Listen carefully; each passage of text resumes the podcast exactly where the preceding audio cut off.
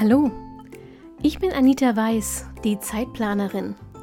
Genau wie du will ich meine Zeit wieder selbst kontrollieren, sie genießen und auch mal mit Leidenschaft verschwenden. Deshalb teile ich hier im Zeitplanerin Podcast meine Lieblingstools und Methoden aus dem Zeit- und Selbstmanagement mit dir. Mit dieser neuen Episode wünsche ich dir jetzt richtig viel Spaß und eine gute Zeit. Hallo und herzlich willkommen zur aktuellen Episode vom Zeitplanerin Podcast. Rede ich gerade ein bisschen schneller? Ja, möglicherweise rede ich ein bisschen schneller. Ich habe gerade 22 Minuten damit verbracht, dir eine FAQ-Folge aufzunehmen, um dann bei der letzten Frage zu merken, die habe ich leider schon mal aufgenommen. Yep. Jetzt bin ich minimal genervt, jedenfalls genervt genug, um keinen Bock mehr auf FAQ-Folgen zu haben für heute. Äh, die kommt also dann irgendwie wann anders, ein bisschen später. Sie kommt, keine Sorge. Aber jetzt habe ich keine Lust mehr. So. Und deshalb habe ich beschlossen, ähm, ich ziehe heute etwas vor, das ich eigentlich erst für Dezember geplant habe. Aber ihr fragt sowieso immer mal wieder danach. Und dann habe ich gedacht, das schadet ja nichts. Ich erzähle euch heute mal so ein bisschen, was jetzt nach fünf Wochen Getting Things Done nach dem Seminar sich an meiner persönlichen Planungsroutine geändert hat, wie viel Getting Things Done bei mir jetzt drin ist, ob ich es endlich geschafft habe, das Buch zu Ende zu lesen. Äh, nein. Und wie ich mir Getting Things Done angepasst habe und wie ich glaube, dass sich das für mich weiterentwickelt. Okay?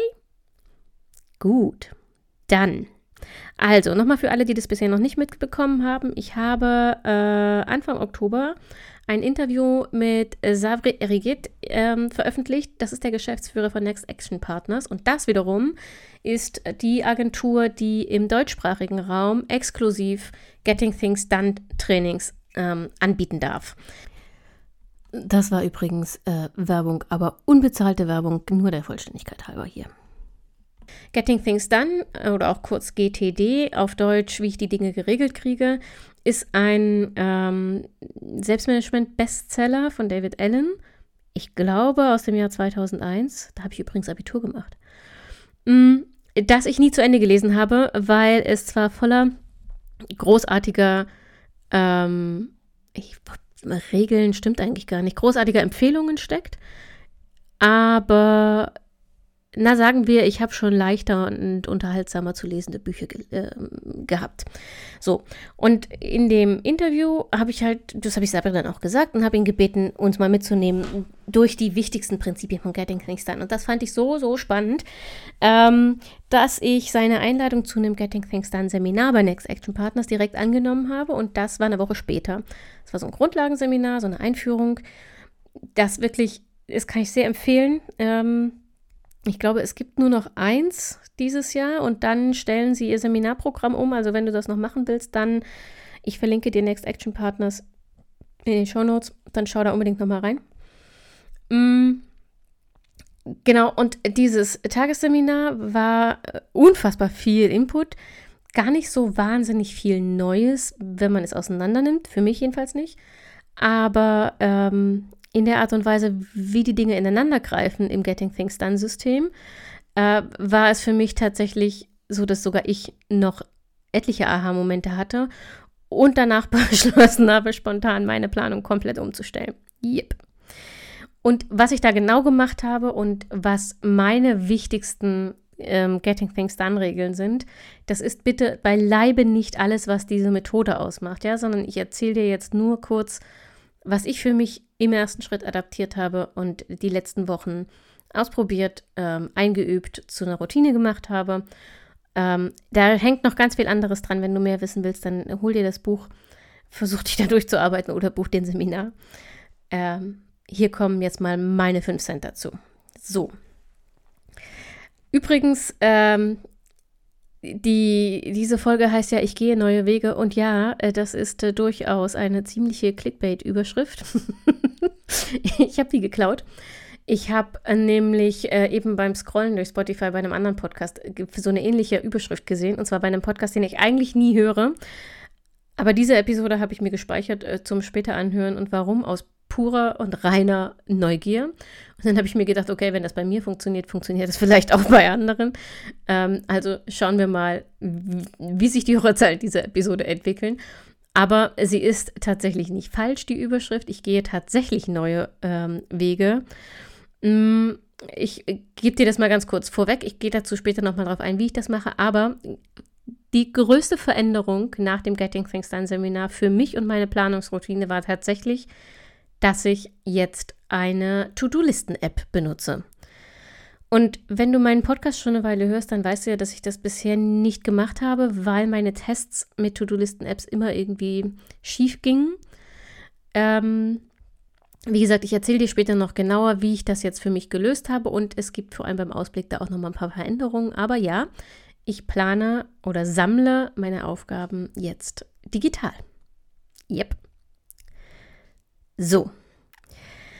Ähm, das ist aber nicht die erste Regel. Die erste Regel äh, von David Allen, Getting Things Done, kennst du von mir schon und die musste ich auch nicht implementieren, denn es ist mir in Fleisch und Blut übergegangen. Die erste Regel lautet auch bei ihm, schreib alles auf.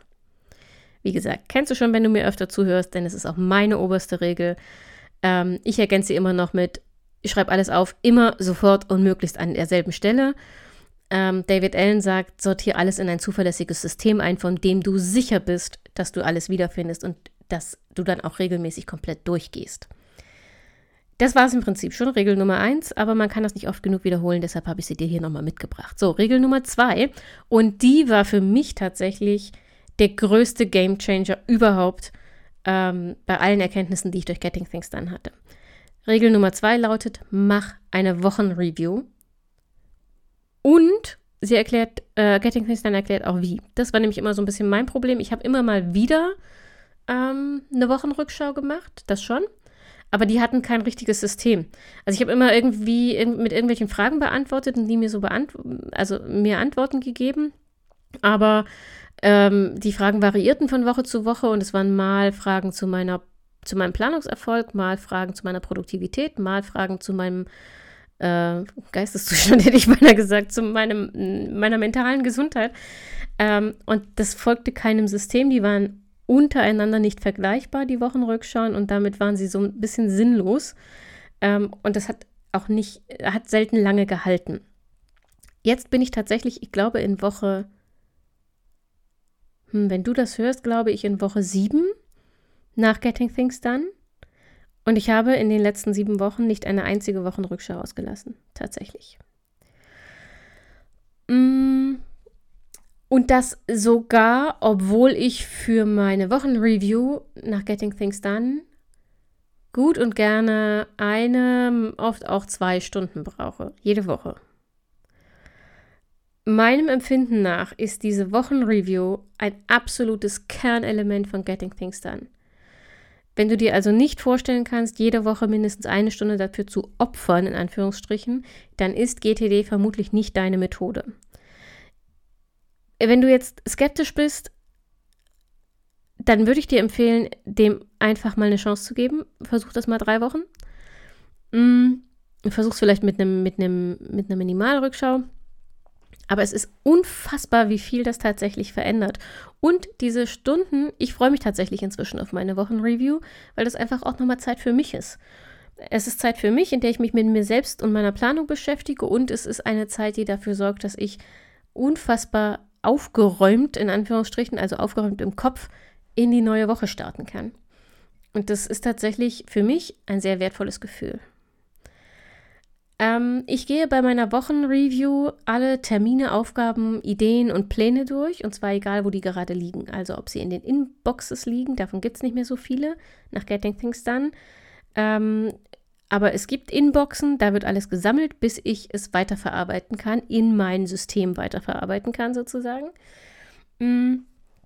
Und ich habe dann für die Wochenreview eine Checkliste, die mir genau sagt, was, also da steht dann, keine Ahnung, ähm, kontrolliere deine, deine Eingangskörbe, äh, kontrolliere die Termine der letzten Woche, muss noch irgendwas nachbereitet werden, kontrolliere die Termine der nächsten Woche, musst du irgendwas vorbereiten, ähm, geh alle Aufgabensammellisten durch, was ist vielleicht schon erledigt, was soll, welcher nächste Schritt mm, soll nächste Woche angegangen werden und so weiter.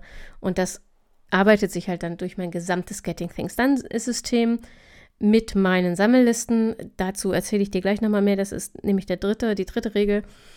Ähm, und das ist diese Checkliste, habe ich mir irgendwann mal angelegt, weil es natürlich relativ schwierig ist, wenn du so viele Punkte hast, zwei Stunden, kannst du dir vorstellen, sich daran zu erinnern, wenn das noch keine Routine ist. Und damit ich nicht immer wieder drüber nachdenken oder die Seminarunterlagen rausholen muss, ne, ne, ne. Ähm, und weil ich die Wochenreview nach GTD um eigene Punkte ergänzt habe, habe ich mir eine Checkliste gemacht, die liegt ebenfalls in meiner To-Do-Listen-App. Da ist Wochenreview machen eine wiederkehrende Aufgabe, ähm, die jeden Sonntag sozusagen, äh, wie sagt man, Due Date hat, also fällig ist. Und dann äh, kriege ich eine Erinnerung über die App und in der Aufgabe selbst ist dann die Checkliste hinterlegt, die ich dann abhaken kann. Und so stresst mich die Wochenreview nicht. Und nicht mal, wenn ich einen schlechten Tag habe, eigentlich keine Zeit, keine Lust, mich nicht gut konzentrieren kann oder, oder, oder. Dann arbeite ich einfach nur blind die Checkliste ab.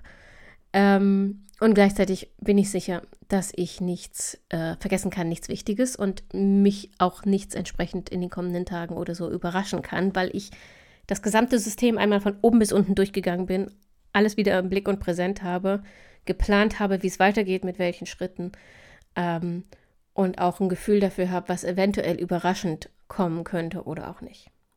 Genau. Ähm, ich mache dir irgendwann in den nächsten Wochen, mal gucken wann, auch nochmal einen Beitrag zum Thema Checklisten, weil ich in den letzten Wochen nämlich wirklich, wirklich meine Liebe für Checklisten wiederentdeckt habe und ich ähm, glaube, das ist mal ein Quick-Tipp, eine Quick-Tipp-Folge wert, um dir zu erklären, warum Checklisten so unfassbar wertvoll auch für dich sein könnten. Aber zuerst Regel Nummer drei Getting Things Done in meinem Seminar. Quatsch, nicht mein Seminar, in meinem System, meinem eigenen System. Regel Nummer drei, denk in Kontexten. Warte mal, ich muss jetzt mal kurz was trinken. Augenblick.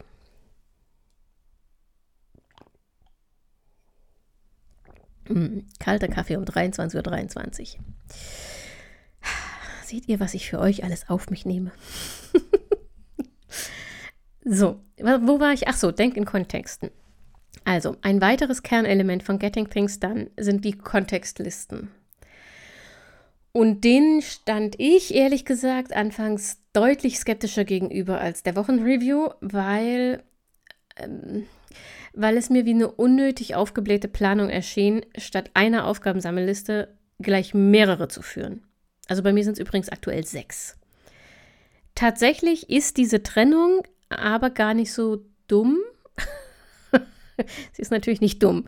Ähm, 100.000 Menschen arbeiten erfolgreich danach, aber auch für mich tatsächlich gar nicht so dumm.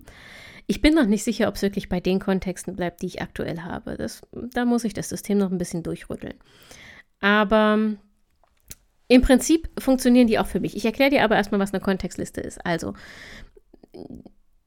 im Prinzip, ich habe dir ja bisher immer gesagt, erstell eine Aufgabensammelliste. Eine Liste, wo ungeordnet, unsortiert alles draufkommt, was so an neuen Aufgaben mh, mm, auf dich einschlägt, sozusagen.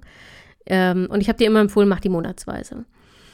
Und Getting Things Done hat jetzt diese Listen, also erstens sind sie fortlaufend, nicht monatsweise neu, sondern fortlaufend. Und zweitens erstellst du für jeden Kontext deines Lebens eine eigene Aufgabensammelliste. Das bedeutet, dass jede Umgebung, in der du nur bestimmte Aufgaben erledigen kannst, ihre eigene Liste bekommt. Ich mache das mal an einem Beispiel, weil ich weiß, dass man sich das immer nur ganz schwierig vorstellen kann. Aber bei mir sind es zum Beispiel die Listen, es gibt eine Liste am Computer. Das ist die mit Abstand größte Liste, weil ich sowohl im Hauptjob am Computer arbeite, als auch für die Zeitplanerin am Computer arbeite. Und auch ähm, privat, das sind ja immer meine drei Kategorien, ne, meine drei Farbkodierungen, auch Privataufgaben oft am Rechner stattfinden. Also es gibt am Computer. Dann gibt es eine Liste zu Hause.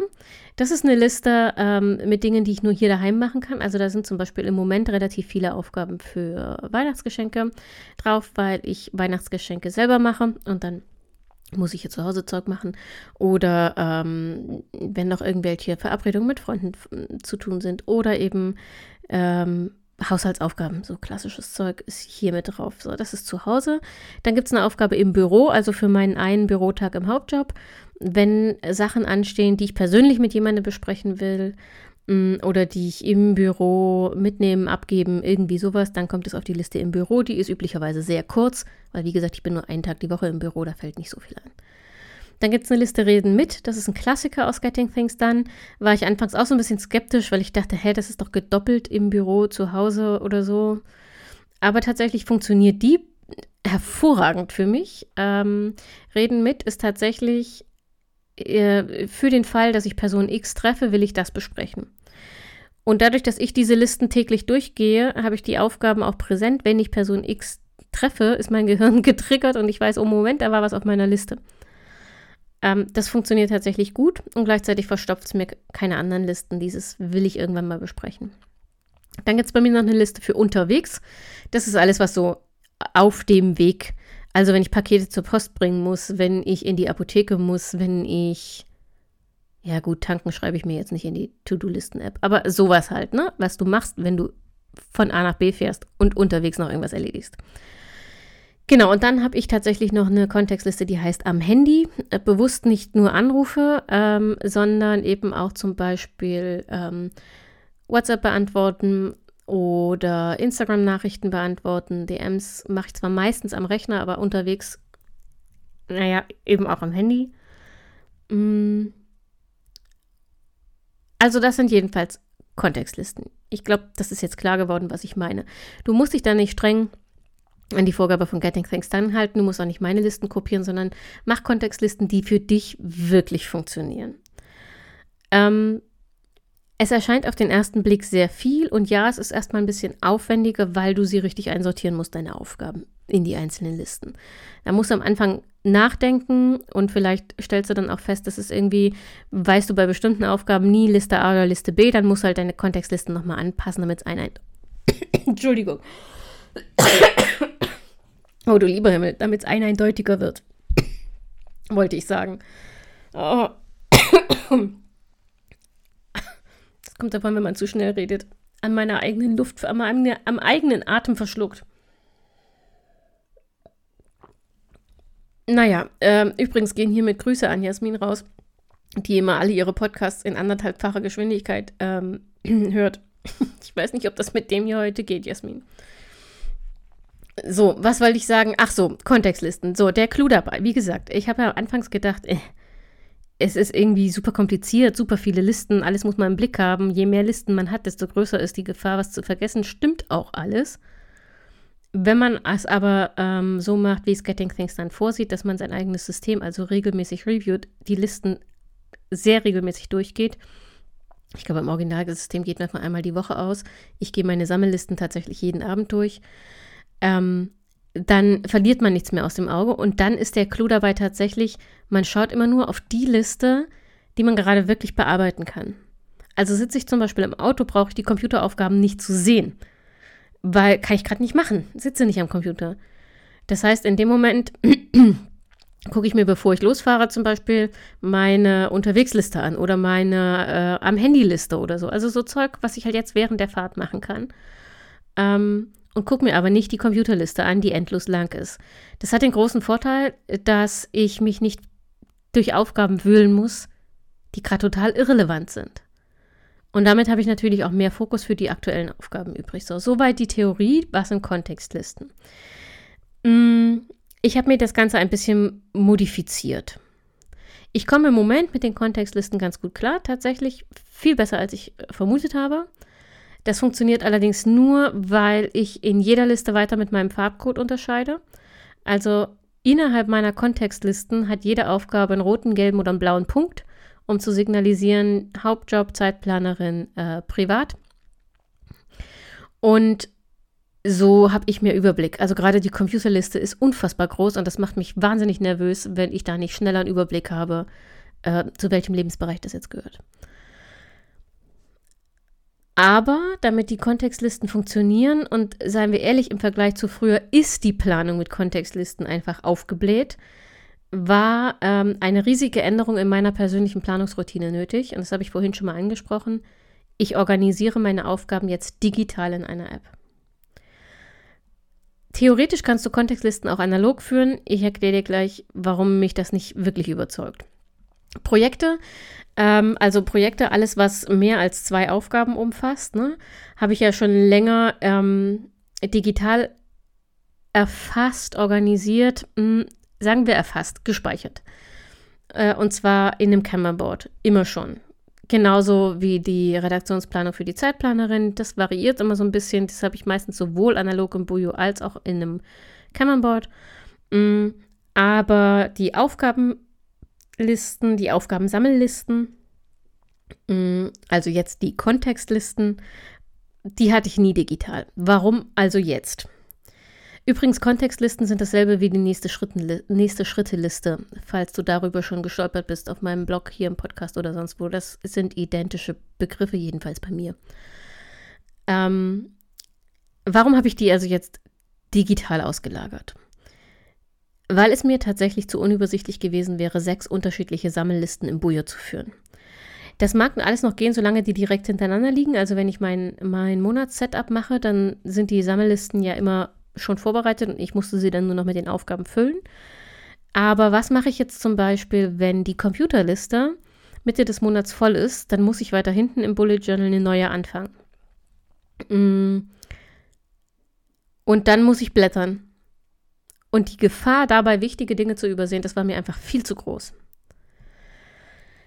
Das ist einfacher mit der App, weil die Liste endlos fortgeschrieben werden kann. Da gibt es einfach kein Platzproblem.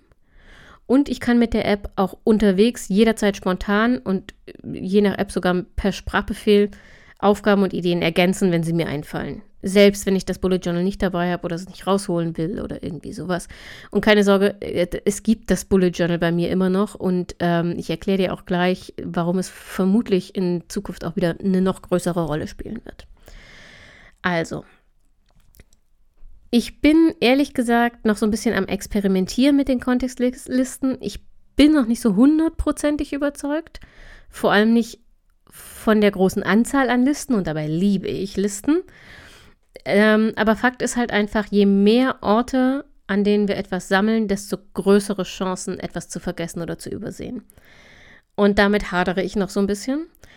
Ähm, aktuell sortiere ich aber auch noch jede Aufgabe direkt immer in die richtige Liste ein. Das stresst mich auch. Ähm, sehr sogar. Ist aber auch nicht im Sinne des Erfinders. Das ist mein eigener ähm, Anspruch irgendwie gewesen, keine Ahnung.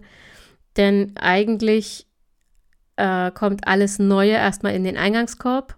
Also die gibt es auch in To-Do-Listen-App, den Eingang, Eingangskorb, Inbox, wie auch immer das bei dir heißt und wird dann am Abend zum Beispiel, wenn du den nächsten Tag planst, auf die richtigen Listen verteilt.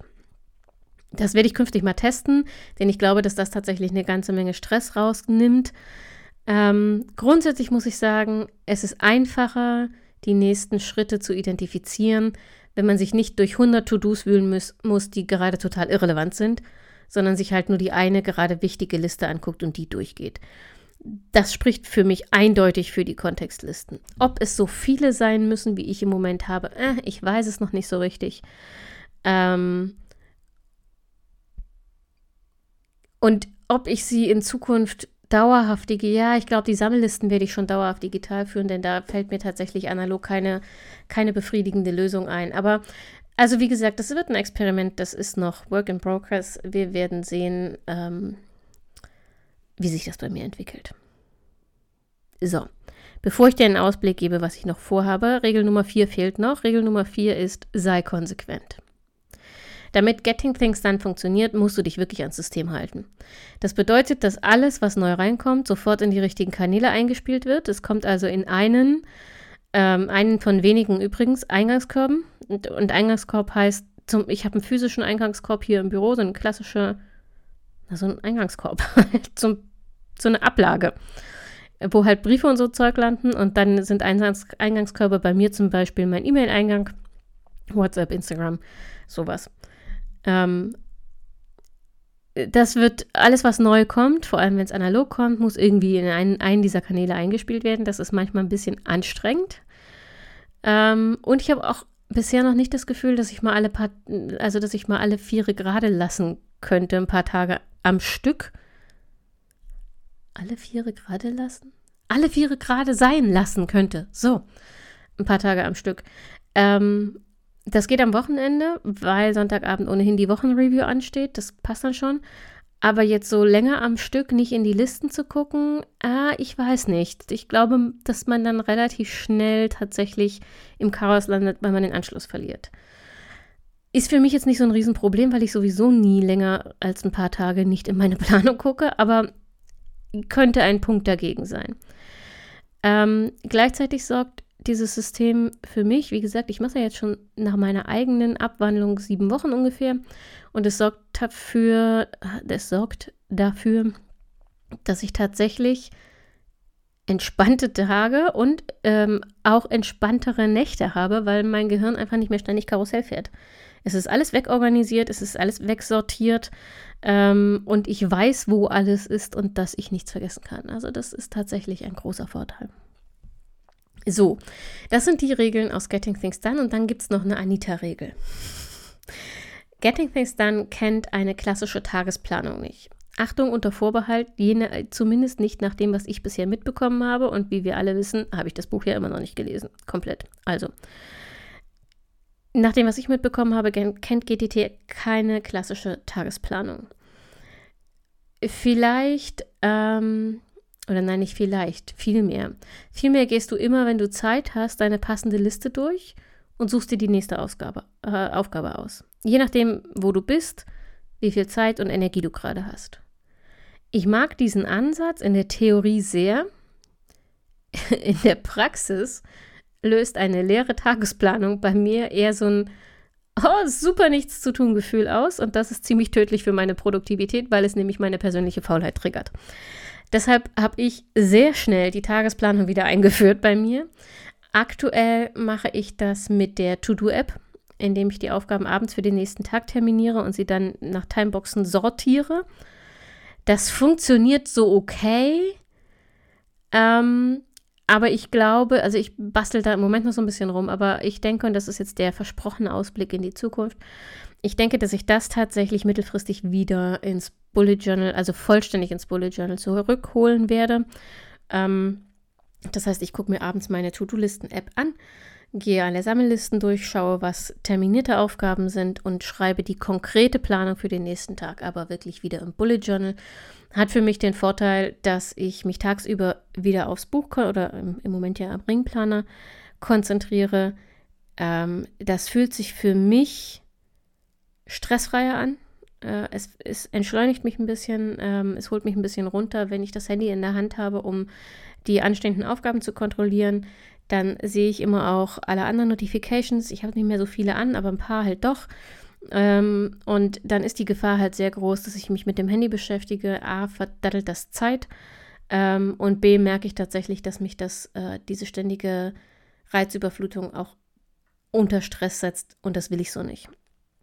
Deshalb kann es gut sein, dass ich hm, wieder konsequenter in, die Tages in der Tagesplanung ins Bullet Journal zurückgehe. Ich nutze das Bullet Journal im Moment auch. Ähm, du musst dir also keine Sorgen machen. Es gibt hier in diesem Podcast auch weiter Tipps zur Planung mit dem Bullet Journal. Ähm, aber statt Aufgaben und Termine zu verwalten, und die Termine habe ich ja schon lange digital ausgelagert, ist das Bullet Journal im Moment stärker noch ein Sammelort ähm, konkret für das, was am Tag selbst passiert. Also alles, was im Laufe des Tages auf meinem Tisch oder in meinem Kopf landet, kommt erstmal ins Bullet Journal. Das mache ich jetzt schon.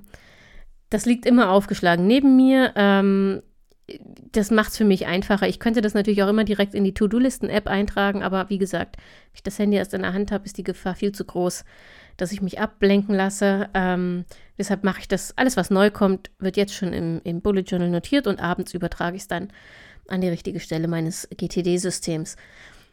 Ähm, damit bin ich mit dem Bullet Journal im Moment auch sehr im Jetzt, weil es weniger Zukunftsplanung erhält, enthält. Die Sammellisten sind ja alle ausgelagert.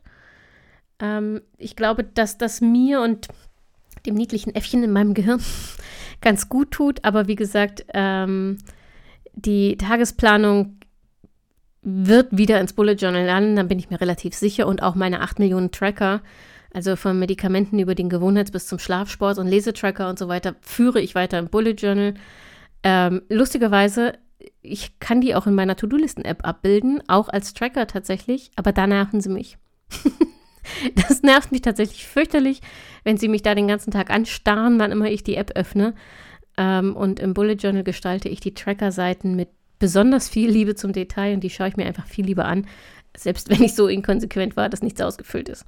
Ja, ähm, genau. Wenn du übrigens, fällt mir gerade ein, ähm, zum Thema Tracker und so, Tracker zeichnen ist ja eine ziemlich aufwendige Angelegenheit mitunter.